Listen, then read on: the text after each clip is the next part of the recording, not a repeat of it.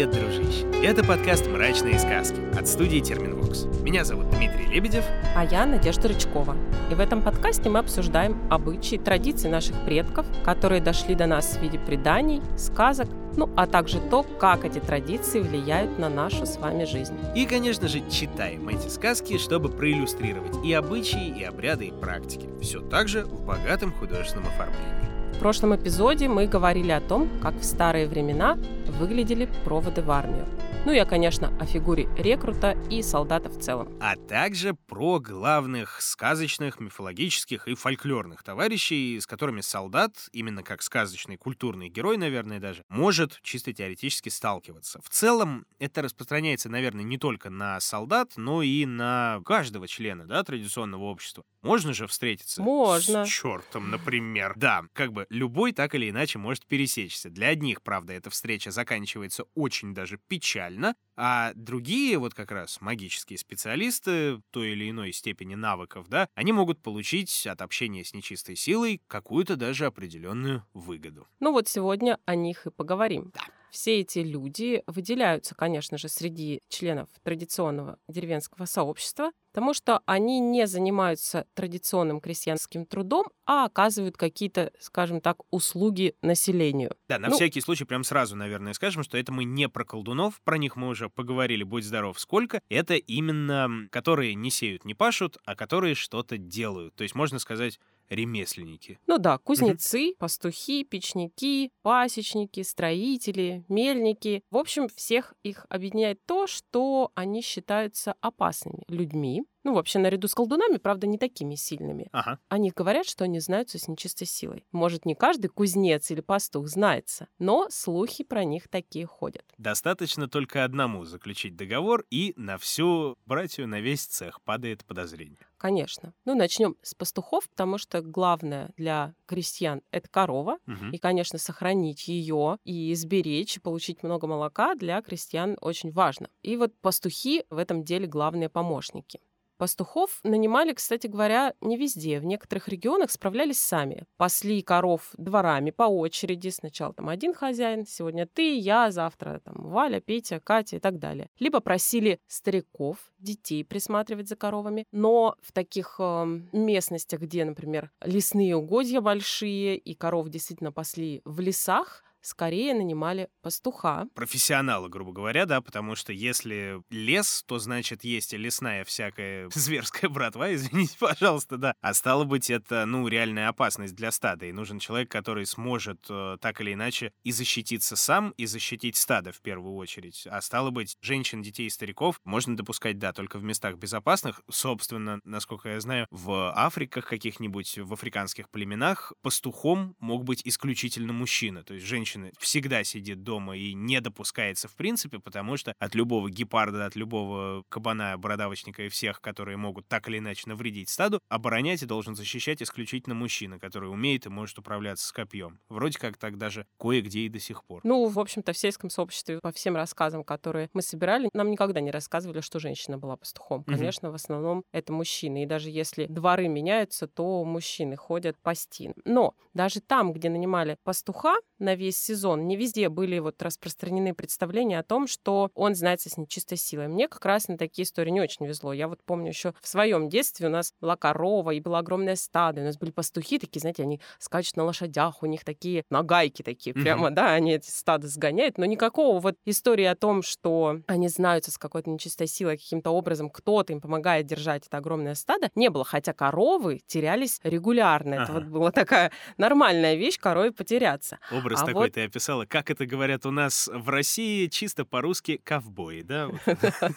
Да-да-да. И вот как раз моим коллегам, которые ездили на русский север, повезло больше. Русский север говорит о пастухах как о магических специалистах. А они знали такие специальные молитвы, их называют отпуск пастушечий или обход. Ну, это действительно похоже на заговоры, такие довольно пространные длинные тексты, там «Яра Божий», «Выйду там перекрестясь», «Помолясь», там таких коровок перечисляют. Это письменные тексты, довольно длинные, на листах э, записанные, и помимо вот этих надписей самой молитвы там есть и порядок действий, что нужно сделать со стадом, чтобы оно не разбегалось, во-первых, а во-вторых, чтобы на них не напали никакие дикие звери. И вот как раз у нас в РГГУ, в лаборатории фольклористики, хранится несколько таких прямо отпусков. Их можно потрогать, почитать, посмотреть. Очень э, замечательное, так сказать, чтение. Прикольно. Это как э, набор таких э, мелкобытовых небольших ритуалов, которые вот там каждый в том числе может себе сделать, да, там как минимум, выходя из дома, сказать, так, телефон, ключи, деньги, проездной и выйти после этого только. Да, но вот интересно, что действительно не только пастухи могли это делать. А тех хозяйки, например, у которых отец был пастухом, у них остались эти молитвы, они просто каждый свою корову обходили с этими словами, например, да, чтобы она там не потерялась. Пастух свое, а я вот еще и свое скажу. И я вот э, смотрела на эти тексты, они, конечно, разные. То есть у каждого пастуха был еще свой отпуск. Это вот не то, что, знаете, там от начала до конца один и тот же текст. Совершенно все разное. Ну, ну главное да. там обойти это стадо, прочитать три раза.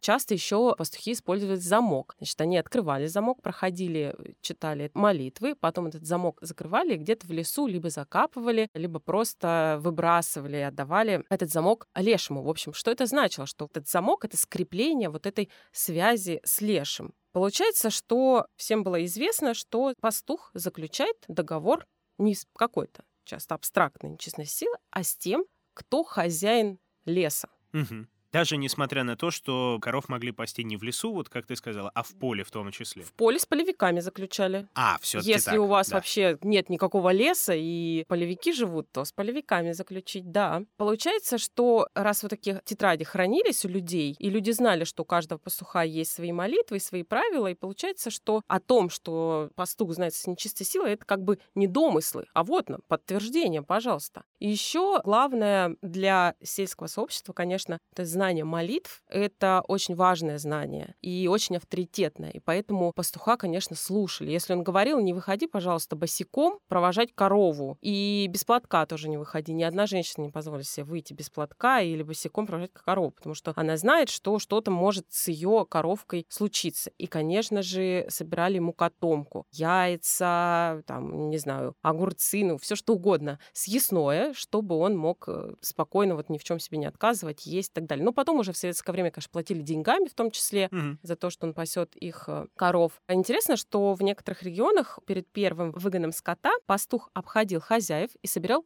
шерсть небольшой клочочек от каждой коровы и, значит, ну, некоторое количество муки. Потом из этого испекал хлеб, и вот коровы, когда первый раз выгоняли их на пастбище, он каждой корове отламывал кусочек и кормил. Как бы для того, чтобы стадо не разбежалось. Каждая корова, получается, чуть-чуть той поела, той коровы, ага. от той коровы поела, и все они будут а, держаться. Причастность, да, да абсолютно. Получается. Но, конечно же, за то, чтобы стадо не разбегалось и все было хорошо, нужно было лешему платить. Угу. Не просто так э, это все какой-то условно договор на словах. Нет, требовалась плата. Ну, во-первых, он должен себя определенным образом вести. Например, часто вообще ничего не брать из леса, не собирать ягоды, не собирать грибы, ни в коем случае своей палкой-погонялкой не стучать по траве, по земле, ну, в общем, не беспокоить природу. Но еще были такие вещи вроде там, черного яйца. Вот если он первый год пасет коров, он должен черное яйцо отдать, выйти в лес, через левое плечо кинуть это черное яйцо лешему. А черное яйцо это какое? Это под курицей найти такое.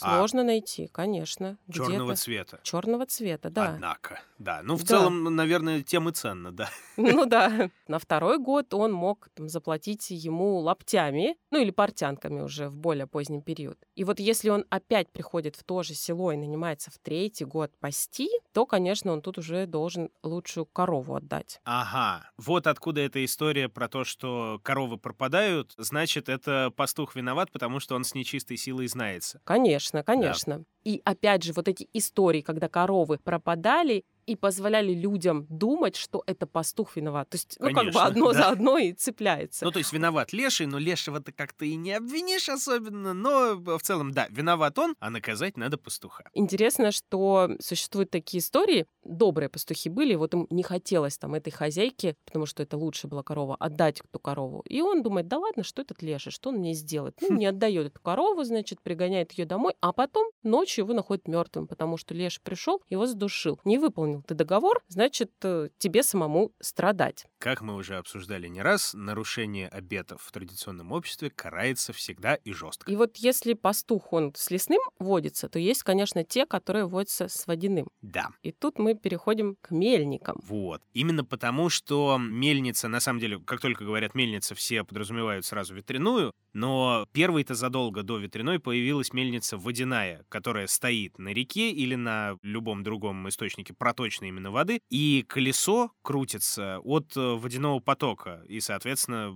оно же приводит в движение жернова и мелит муку, соответственно. Стало быть, от этого, наверное, пошло связь мельника с водой и, соответственно, с э, водяной нечистью, а потом если я правильно понимаю, оно перекинулось и на мельников, которые посреди поля стоят. Конечно, просто надо заключить договор, опять же, с лешим или с полевым. Мгм. Ну, где ты, в каком локусе поставил свою мельницу или в каком-то локусе пасешь, С тем тем и заключай. договаривайся, Да-да-да. да. А в принципе обмен тот же. Вот, например, что делали мельники, да, они тоже приносили, там, ладно, хоть коров, а мельники рассказывают, в XIX веке даже могли приносить человеческие жертвы. И вот, например, там в одной из газет XIX века писали, что на одной мельнице погибло очень много ребят. Вот они, значит, там купаются около мельницы и тонут, и тонут бесконечно. Так это они не просто так тонут. Это мельник отдает вот этот вот свой договор людьми водяному. Да, потому что водяной куда более страшная сволочь, чем э, леший. Кто-то же нам рассказывал, да, что он в целом дядька довольно добрый и просто приколист, по большей части. Он может там заблудить, заплутать и так далее, но в целом он веселится больше. Водяной в этом плане, да, куда ближе к смерти и страшному. Это да. И поэтому без жертв с водяным вообще никак. И если ты не принесешь ему жертву, то, в общем-то, ты сам, опять же, станешь жертвой. Ну, могли заменять там кошками, собаками, их, например, э, закалывали и клали под порог мельницы. Опять же, чтобы все было хорошо, чтобы главным образом, чтобы мельница стояла, и вот ее там потоком не снесло. Как бы как мельники или люди узнавали, что вообще кто-то мельницей управляет помимо мельника. Например, приехал ты зерно молоть, и вдруг внезапно мельница раз и остановилась. Что случилось? А что-то водяному не понравилось. Не покормили, не угостили, жертву не принесли. Разрешения не попросили, опять же, да. Да, или далее. наоборот, стоит тихо мельница, и вдруг начинает крутиться. Ну, такие, в общем, проявления, которые считалось э, не человеческого происхождения, конечно, а каких-то духов. Но при всем при этом, наверное, это такая штука, которая вроде бы нужна всем. Мельник же не просто исключительно для себя работает, он как бы пользу приносит всему обществу в целом, поэтому могло это восприниматься, наверное, как э, малое зло, на которое, ну, в целом можно и пойти. Пусть делает, даже если и будет жертва, ну, что ж теперь поделать, зато все с мукой и с хлебом. Ну, в общем-то, так и про всех можно сказать, и про пастуха тоже. В общем-то, вот этот вот мельник, который поддерживал отношения с нечистой силой, он-то и был самым уважаемым. Да. И ему даже платили больше. Но он, опять же, в обмен не должен был обманывать. Ну, например, не деньгами он брал, да, а за свои услуги, а зерном. Соответственно, только вот установленное количество зерна должен забрать. Если обманет, опять же, его водяной накажет. Ну и так далее. Кстати, с водяными знались не только мельники, но еще пасечники. Да, это моя любимая история, да. Да, считала, что они тоже без магии не справляются. Ну, в общем, все, что так или иначе казалось э, особым ремеслом, да, для чего нужны были какие-то навыки, умения, это, конечно, осмыслялось как связь с нечистой силой. У них же, как и у пастухов, были специальные книги с заговорами, с молитвами, которые оберегали пчел и защищали все ульи. И часто как раз вот эти ульи ставили на берегу водоемов. И, в общем, поэтому у них была такая связь. И вот считалось, что водяной приглядывает за пчелами, пасечники поэтому на преображение 19 августа тоже кормили. Какой богатый водяной, то ему мельник покормит, Да. то потом пасечник меда отсыпет. Отдавали тоже мед, воск, а то и прямо целый улей, прямо в мешок заворачивали и топили. Но тоже, опять же, жертва. И Я, все это кстати, знаешь, извини, пожалуйста, Ага. о чем сейчас подумал. От чего можно ульи-то и пчел защищать в том числе? От медведя же. А медведь тоже та еще фантастическая тварь, вот где она обитает. В плане э, именно связи с э, магическим, с э, нечистым и совсем страшным жутким. Ну, они просто даже вот как корова потеряться могут. Ну да. Вылететь, улететь куда-то, да, или Не ульи, а пчелы, да? пчелы, пчелы, да. А ульи, ну, я думаю, это еще от э, людей, конечно, Ну от тоже, людей да. тоже, А так вот да. ты какой-то там разбойник решит напасть на твою пасеку, а тут водяной ух-ух-ух напугал, и Да. все, и, значит, прогнал подальше. А считается, что у русских есть легенда о происхождении пчел, как будто бы они отроились от мертвой лошади, которую водяной заездил и бросил в болото. И вот когда рыболовы опустили невод в это болото, вместо рыбы вытащили улей с пчелами. И как будто бы от этого улья развелись все пчелы по всему свету. Такая легенда. По второй такой более христианской легенде пчелы дарованные Богом существа, и они тоже не ко всякому человеку, в общем-то, прилетят и станут с ним сотрудничать, можно Мгм. так сказать. Как говорил Шариков, слон животное полезное, да. Да. Тут примерно то же самое, только про пчел. Еще одни ребята, которые, в общем-то, как будто бы знаются с нечистой силой, это печники и плотники. Они, правда, немного ребят другого рода, потому что как бы не замечено, что у них есть какие-то заговоры, какие-то слова, но навредить они хозяевам могут. Да. Тут же, наверное, еще и печь. Вот не знаю, как насчет плотников, но печь как центральная фигура в доме и как, опять же, тоже символ «будь здоров» какой и чего угодно. В связи с э, Да. тем миром, тут попробуй неправильно ее построй. Хотя они, собственно, и пробовали, насколько я знаю, и, и строили. Конечно. И главное, это хозяйки угощать этих печников и плотников. Вовремя ставить горилку, угощение такое вином, не только едой. И, конечно же, ни в коем случае не оскорбить, ни в коем случае не сказать, что там, ты как-то медленно работаешь, плохо работаешь, не так работаешь. И вот тогда он может просто кирпичик положить не так, и будет у тебя дым в дом идти. Ну ладно, такое. Так еще и замазывали пустую бутылку в печку. И вот когда ветер, представляешь, как она свистит? Это если свистеть, это еще повезет, а она же выть еще начинать может. А вот э, строители могли мстить еще и пострашнее. Могли принести кости с кладбища и зарыть под угол. И вот потом вся эта нечистая сила ночью, как известно, ходит по дому, пугает хозяев, и нужно пойти к другим знающим специалистам, колдунам, бабкам, которые расскажут, где эти кости лежат, ну, выроют, найдут, и тогда, слава богу, может быть, все и утрясется. Или яйцо законопатить, Но это просто свинство. Тут уже не то, чтобы какую-то силу привлечь, а просто чтобы у вас пахло неприятно, напакостить. Ну вот, чтобы такого не произошло, пожалуй, нужно кормить. И вот действительно такой прямо связи с нечистой силой нет, но это те люди, которые обладают специфическим мастерством, перед которыми как бы люди поклоняются в некотором смысле, Мгм. потому что только они могут сложить печь, только они могут построить дом, но при этом они могут испортить, что-то сделать не так, если ты вдруг с ними поступишь неправильно. Ну, тоже такое слегка свинское выстраивание мифа о самом себе, в целом об индустрии. А куда ты без нас денешься? Это монополия такая Да, получается, да. Но Ну, что поделать. И еще одни такие монополисты — это кузнецы. Да. Но правда, они не просто с духом местности водятся или кирпичи не так кладут, а с чертями знаются. Потому что огонь. Да. Они одни из немногих, кто на постоянке использует огонь, причем огонь открытый и очень жаркий. Получается, они ему управлять умеют, и Да. железом управлять умеют. Помнишь, когда мы говорили про шуликунов? Они же духи с головами такими металлическими. И вообще вот это металлическое что-то, это признак чертовщины. Да, и подземного же еще к тому же. Да, и вот Вот. как раз а кузнецы умеют этим всем Да. управлять и ковать. И вот, конечно, каждый кузнец имел свои секреты, как любой ремесленник. И считается, что некоторые эти секреты ему передают магическим путем. Кует он что-то, не получается, и тут голос внезапно скажет, что нужно сделать там, ну, в песок, например, да, положи деталь. Он, а, вот, ага, выйдет, а кто подсказал? А нет никого. Вот так вот ему черти и подсказывают. Это идет из, по-моему, глухой, глубокой и древней Скандинавии. Там же был, э, собственно, то ли бог он, то ли просто очень Мгм. большой молодец-кузнец Велунд, Да. который впоследствии в Европе преобразовался в Воланда и дальше поселился в «Мастере и Маргарите», да, у Булгакова.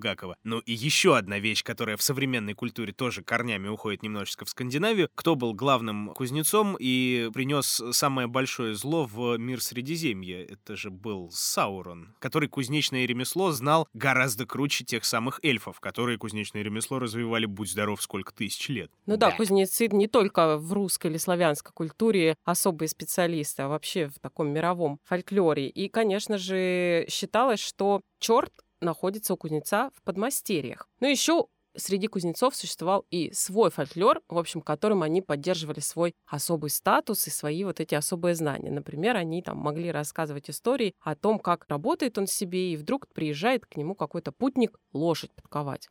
А он берет ногу, а нога-то человеческая. И тут он понимает, что это, конечно, не человек совершенно к нему приехал, а наверняка черт, потому что только черти на утопленниках, самоубийцах ездят. А что ему делать?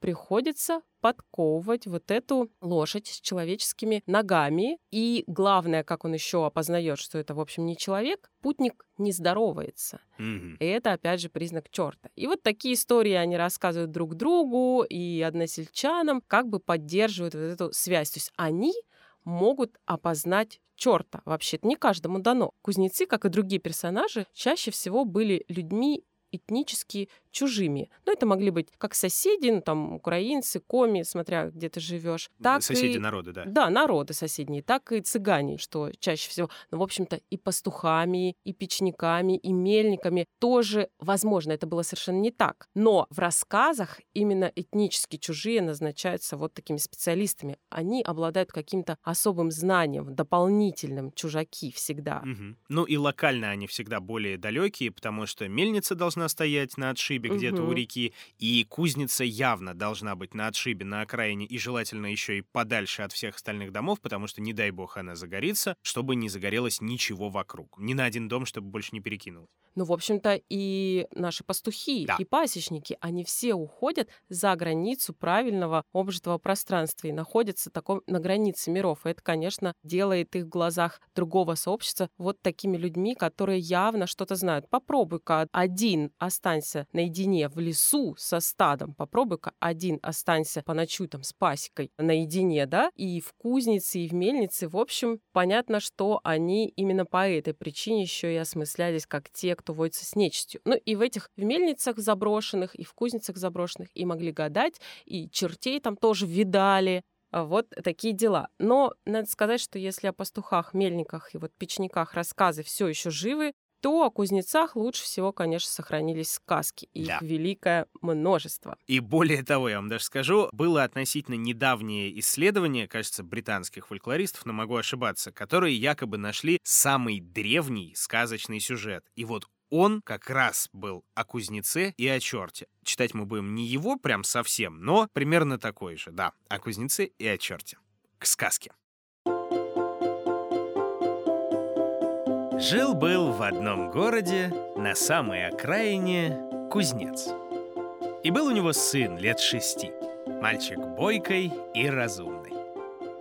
Раз как-то пошел старик в церковь, стал перед образом страшного суда и видит, нарисован черт, да такой страшный, черный весь, с рогами, с хвостом, думает кузнец. Ишь какой. А дай-ка я себе намалюю такого в кузнице. Сказано, сделано.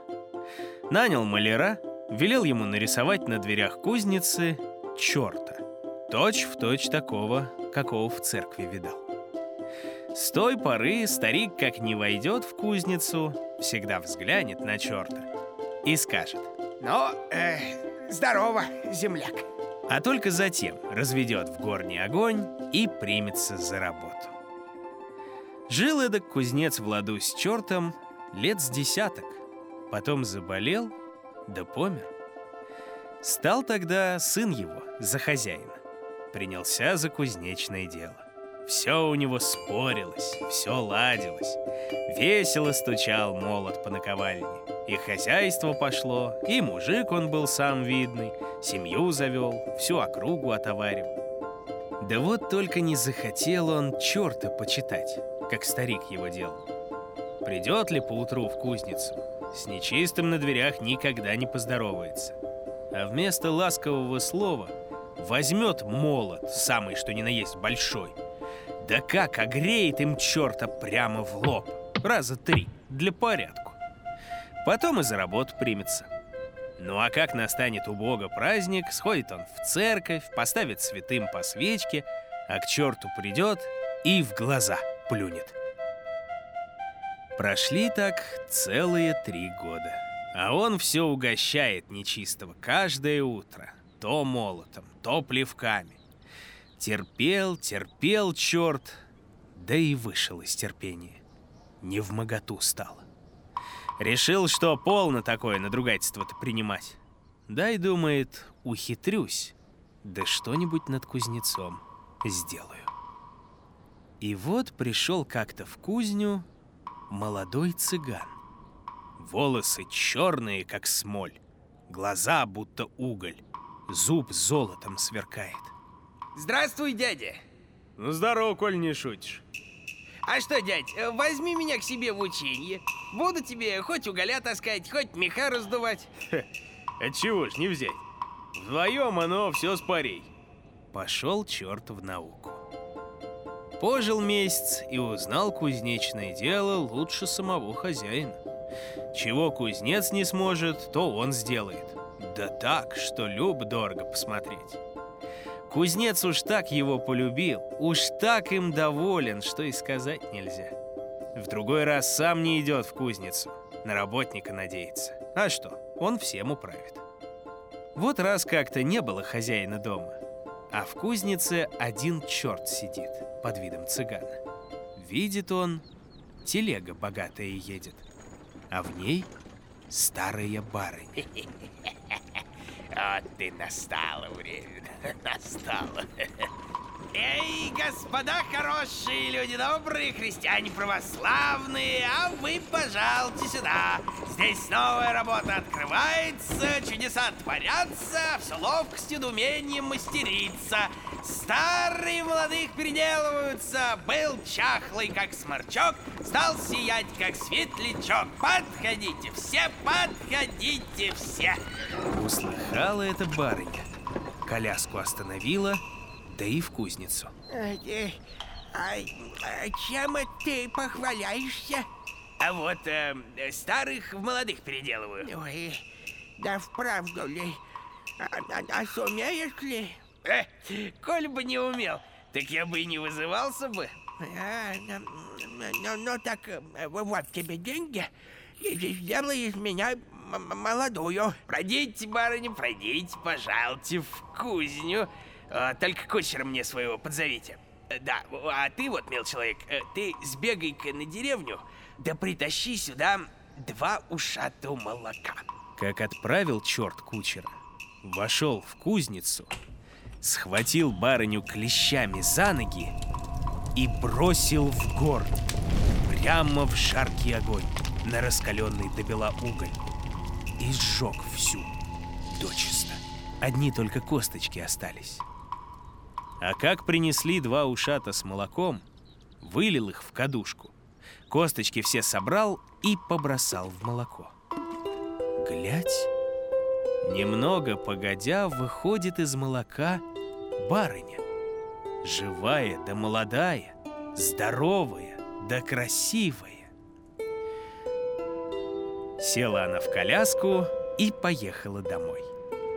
Как вошла, Барин старый на нее уставился, слова сказать не может, не узнает. А, а вы, милостивый сударыня, к нам э, откуда? Что ж, старый глаза-то выпучил? Это ведь я, жена твоя. Он, видишь, я теперь и молода, и статно. Мне теперь и мужа-то старого иметь не гоже.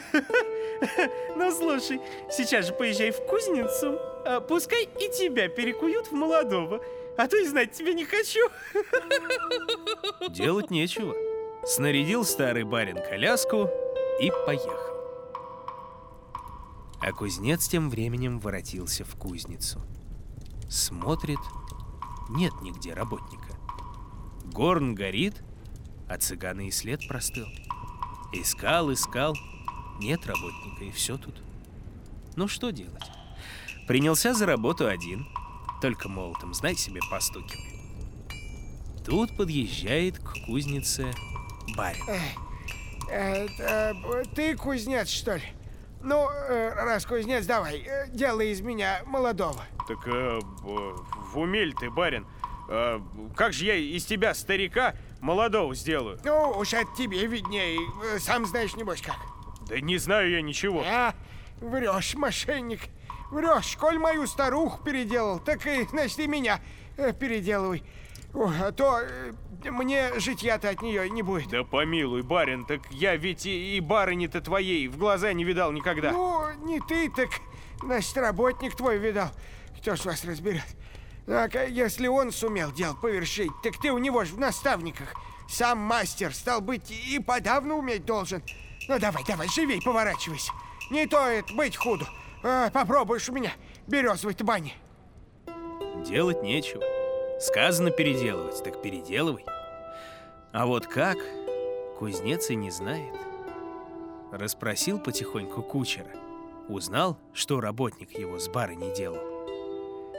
Да, ну, куда ни шло. Стану тоже делать. Попаду на лад, хорошо. Не попаду, все равно пропадать.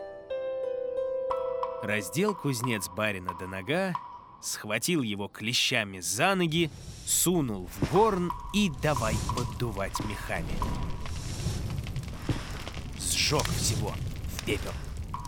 После того вынул кости, покидал в молоко и ждет. Скоро ли выскочит оттуда молодой барин?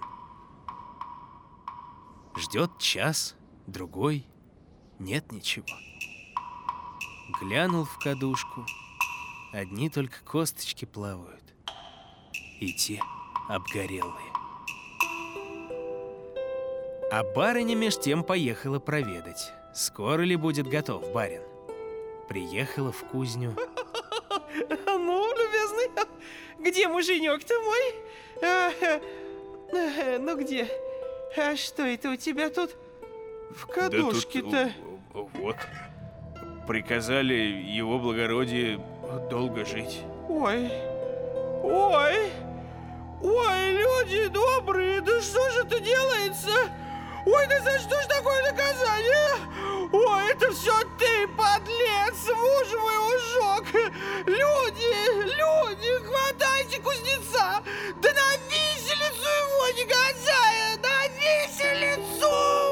Набежали тотчас верные слуги, схватили несчастного, связали и потащили вешать. Но вот нагоняет их цыган, тот самый, что у кузнеца работником трудился. А куда ведут тебя, хозяин? Да вот, не видишь, что ли? Повесить хотят. Ну, дядя, это разве беда? Помогу тебе. Ты только это... А, поклянись, что никогда не будешь бить меня своим молотом. Ты чего? Так ведь я никогда тебя и не... и не бил. Так это... это ты и есть. Ну-ну-ну-ну, давай не кричи, да. А все ж поклянись, что молотом бить не будешь. А еще станешь ко мне такую же честь держать, какую отец твой держал. И все, будет барин и жив, и молод. Что делать кузнецу? Забожился он, заклялся, что никогда не подымет на черта молота, а будет отдавать ему всякую почесть. Тогда работник Юрк и в кузницу побежал. Вот уже надели на бедного кузнеца петлю, узел затянули, как вдруг... Стой! Стой! Ой, люд честной, что ж ты делаете-то, а? Ну, не, не, не вешайте, не вешайте его, вон, поглядите, барин-то ваш, а? Вот он где был все это время. И правда, идет рядом с цыганом барин, молодой, посвежевший. Тотчас развязали веревки и отпустили кузнеца на все четыре стороны. Да вот только пошла о нем с тех пор молва нехорошая. Все меньше и меньше народу к нему в кузницу захаживает. Никто заказов не делает, никто коня подковать не приводит. А черт на двери все висит, усмехается. Горько смотреть на такое кузнецу. Ведь и крещеный он, и зла никакого людям не хотел. С тоски запил бедолага. И все, что у него было, помаленьку, да и пропил. Видит уже, что и пить-то не на что. Сидит себе, смотрит на дверь с нечистым намалеванным. И тут как гаркнет. А, пропади все пропадом, а! Ну, ты, да, ты душу мою хочешь заполучить бессмертную? Так иди, возьми ее. Мига и не прошло, а черт уж перед ним. Хорошо, хорошо. А что ж ты за душу свою хочешь? Хочу, чтобы была у меня полная кубышка денег. И чтоб целый год, сколько бы я их не брал, они не убывали бы. Ладно, ладно. Будут у тебя деньги. А спустя год я приду по твою душу. Взял кузнец полную кубышку денег, спрятал их в свою бочку, немного в карман положил, а там и в корчму. Пьет день и ночь, и следующий, и после. Про все позабыл. И кузницу позабросил, и семью. Так прошло время. Снова идет кузнец в корчму. Да только чует, потяжелело. Идти не в моготу. Обернулся, а это лукавый, прыг ему на плечи. А, все, теперь ты мой. Да твой я, твой. Да погоди-ка, погоди, пока я до дому дойду. Мне кое-что Жинке сказать надо. Ладно, иди себе. Далеко-то все равно не убежишь. Вошел кузнец в хату, да и пересадил лукавого с плеч на лавку. Его-то никто не видит, и сам-то кузнец даже не видит. Так, эм, вот тут пока мест посиди, а я к Жинке и обратно. Моргнуть не успеешь. Сказал так, вышел из хаты в сенцы, а там и в корчму. Да и пьет своим порядком. Лукавый-то ждал-ждал, не дождался. Захотел только с лавки подняться, да за кузнецом пойти следом. А не может. Рванул раз, другой, Это что? не встать. такое-то, а? А, Обманул! Обманул! Обманул! Проклятый! Обманул! Вот и давай он с лавки рваться, тормошиться, дергаться. Так глина и летит. Вот-вот хата вся развалится. Испугалась Кузнецова жена. Бежит за мужем в корчму. Ой, ты что ж ты проклятый натворил, а? Мало того, что пьешь без просиху, так еще и в дом приволок чего? Что же это ты на лавку такое посадил, что оно нам чуть хату-то не развалило, а? Ступай да убери его оттуда немедленно живо и быстро, я тебе говорю, кому пошел. отсюда. Пришел кузнец Ой, домой, твою. а черт все бьется. Ну что, сидишь все, окаянный? Э, Ты что же это сделал, а? А ну-ка отпусти! Отпусти! Ну, э, э, коли будут опять деньги в кубышке, тогда пущу. Хитер, собака. А, будут тебе деньги. Так и быть. Взял кузнец его и отпустил. И снова денег у него вдосталь. Опять пьет он, гуляет. Так и не заметил, как год снова пролетел. И второй раз идет кузнец по дороге, а лукавый прыг ему на плечи. Вот теперь-то ты мой. Да твой, я, твой. Давай, э, это, договор с вами, с чертями, как? Кровью же подписывать надо. Погоди, я за ножом схожу. Э, не-не-не-не-не, на лавку твою я, я больше не сяду. Конечно, не сядешь. Не дурак, поди. Ты посиди пока мест, э, вот, на грушевом дереве, вот этом. А я, а я мигом. А ступай, ступай, да не мешкай. Посадил его кузнец на грушу, а сам пошел в корчму пьянствовать дальше. Вдруг видит, бежит жена. Ой, да что ж это ты опять ты что натворил, а? Да ты что ж ты в огороде ты на груши посадил? Была у нас одна груша только хорошая, и теперь совсем пропадает уже. Так всю ее и трясет уже. И груши осыпались, и листья облетели, и ветки поломались, и корни выворачивает уже. Ну сделай что-нибудь, ну в конце концов. Вернулся кузнец в огород. А, бьешься, Каян?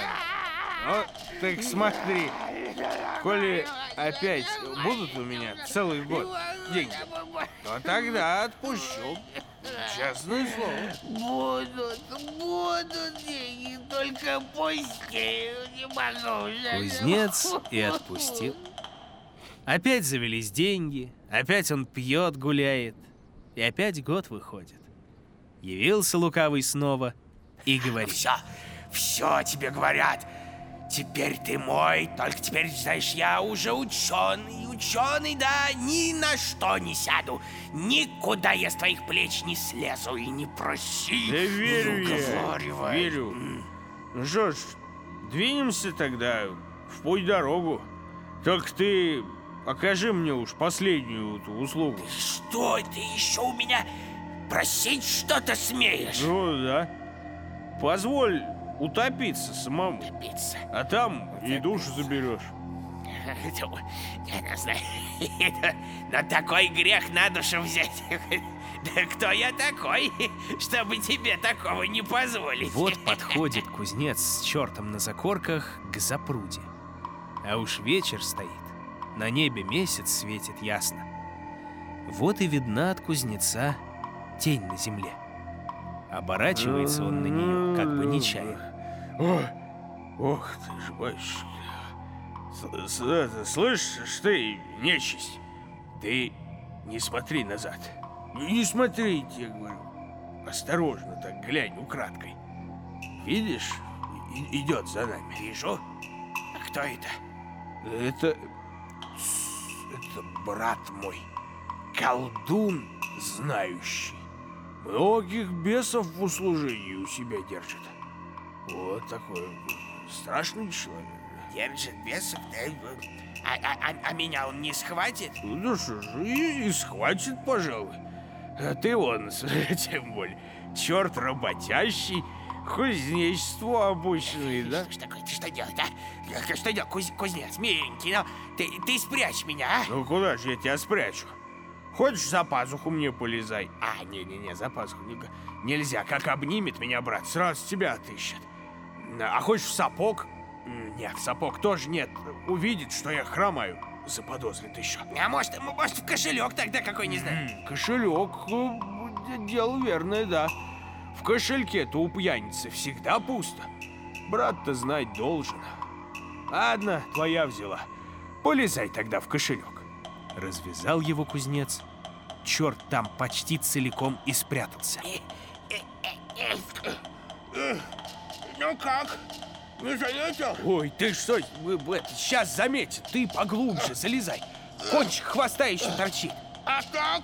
А так, в самый раз. Потянул кузнец за веревку, завязал кошель потуже, размахнулся, да и бросил его в воду. И сидит там черт, поди и по сей день, на дне запруды в тугом кошельке. И теперь выбраться не может. А кузнец домой воротился и жил себе, сколько Бог отмерил.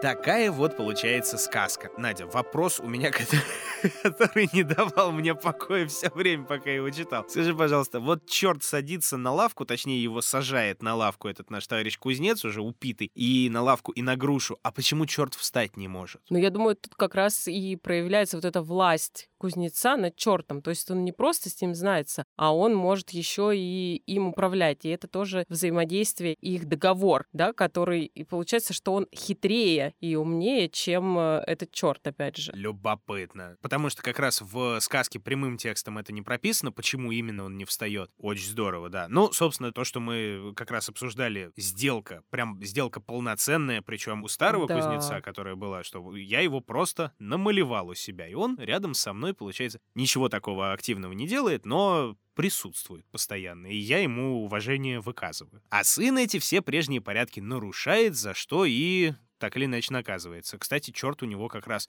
и цыган, то есть чужой, Этнический и чужой, в да. подмастерьях, да, живет. Вот, ну и в принципе концовка такая довольно грустная при всем при этом. Сказка вроде как и с хэппи-эндом, но не то чтобы он пьянствовать-то он, видимо, продолжит, этот кузнец несчастный, и общество от него как отвернулось, так и больше, видимо, и не повернется. Ну, Но Да. лошади все равно придут подковать, так что тут без кузнеца Куда жизнь сложная. денутся? Тоже верно. Ну, тогда ладно, на этой развеселой ноте, друзья дорогие, а мы, получается, что? Мы заканчиваем пятый сезон «Мрачных сказок». Но мы не прощаемся. Впереди, да, у нас заслуженный перерыв, и мы будем надеяться, что скоро, совсем скоро еще разок услышимся, чтобы снова погрузиться в фольклор во всех его проявлениях, и что вернемся с новыми сказками. Чтобы не пропустить новости о проекте, подписывайтесь на «Мрачные сказки» на всех подкаст-площадках. Оставляйте отзывы и пишите в комментариях, о чем мы не успели рассказать за этот сезон, но о чем вы хотели бы послушать. И напоминаем, что поддержать проект можно в мобильном приложении на сайте SoundStream, в Apple подкастах, в ВК Донат в нашем официальном сообществе ВКонтакте,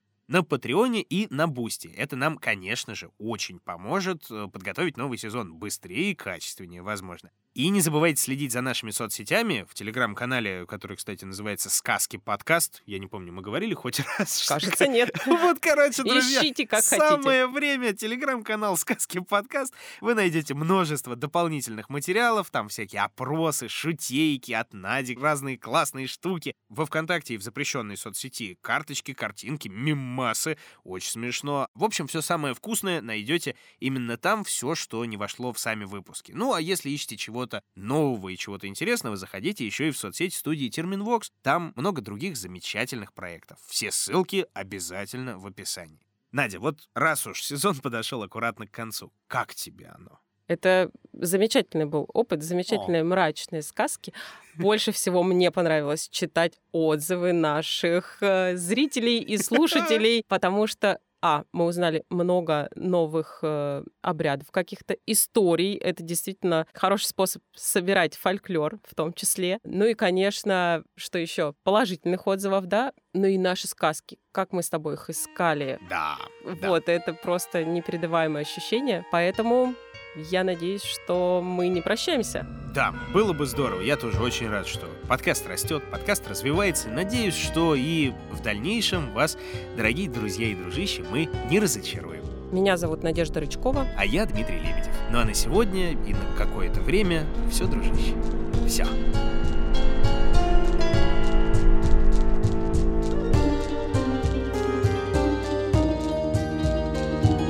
Находили, объясняли и читали сказки Надежда Рычкова и Дмитрий Лебедев. Собирала их в звуки и украшала Ольга Лапина. Писала завораживающую музыку Полина Бирюкова. Рисовала мрачные картинки Алена Христианова. А продюсировала все это Елизавета Лобанова.